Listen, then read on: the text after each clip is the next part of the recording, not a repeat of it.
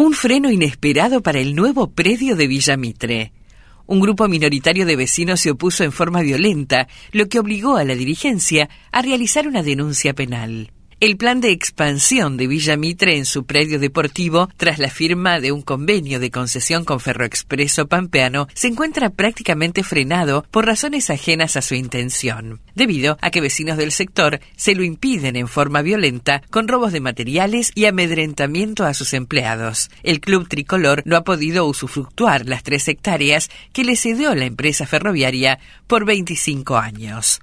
Cabe recordar que en septiembre de 2021, y con el objetivo de sumar y desarrollar más actividades deportivas para niños y niñas del sector, la dirigencia tricolor acordó un convenio para la concesión de un macizo de tierras ubicado justamente detrás del predio propio, denominado La Ciudad. En esos lotes se planea emplazar una cancha oficial de rugby y otras dos de fútbol 11, además de forestar y dotar de servicios esa ampliación. Pero esa idea chocó, paradójicamente, contra la propia vecindad que se opone con recursos violentos. Estamos viviendo una situación un tanto inesperada, porque un grupo minoritario de vecinos se opone a este proyecto con la intención de quedarse con los terrenos en forma indebida, como varios ya han hecho en donde viven actualmente, manifestó Juan José Larroca, presidente de Villamitre.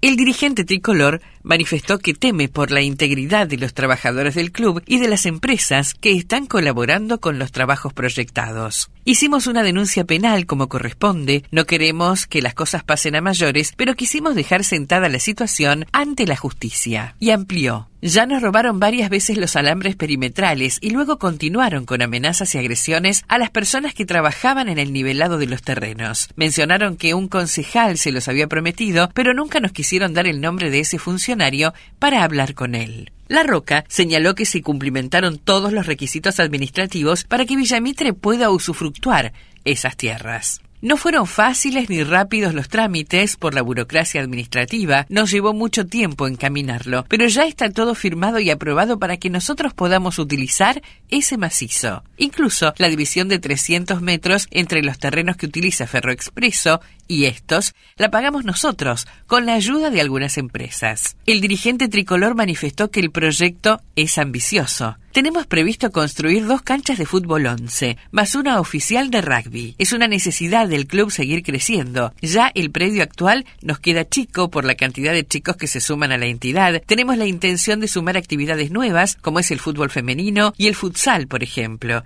Y esas tierras son ideales porque están pegadas a las nuestras. Paradójicamente, Villamitre desarrolla un importante trabajo de contención con los chicos de ese sector de la ciudad. La mayoría realiza actividades deportivas en el predio.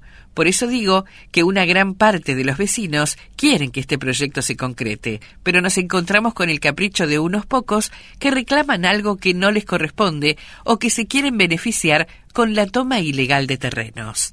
Y cerró. Hay un estudio realizado recientemente por estudiantes universitarios en el que se vieron plasmadas las impresiones de los vecinos y la gran mayoría estaba contento con el predio porque el sector se revalorizó, se urbanizó y se forestó, además de valorar el trabajo que hacemos allí con sus hijos.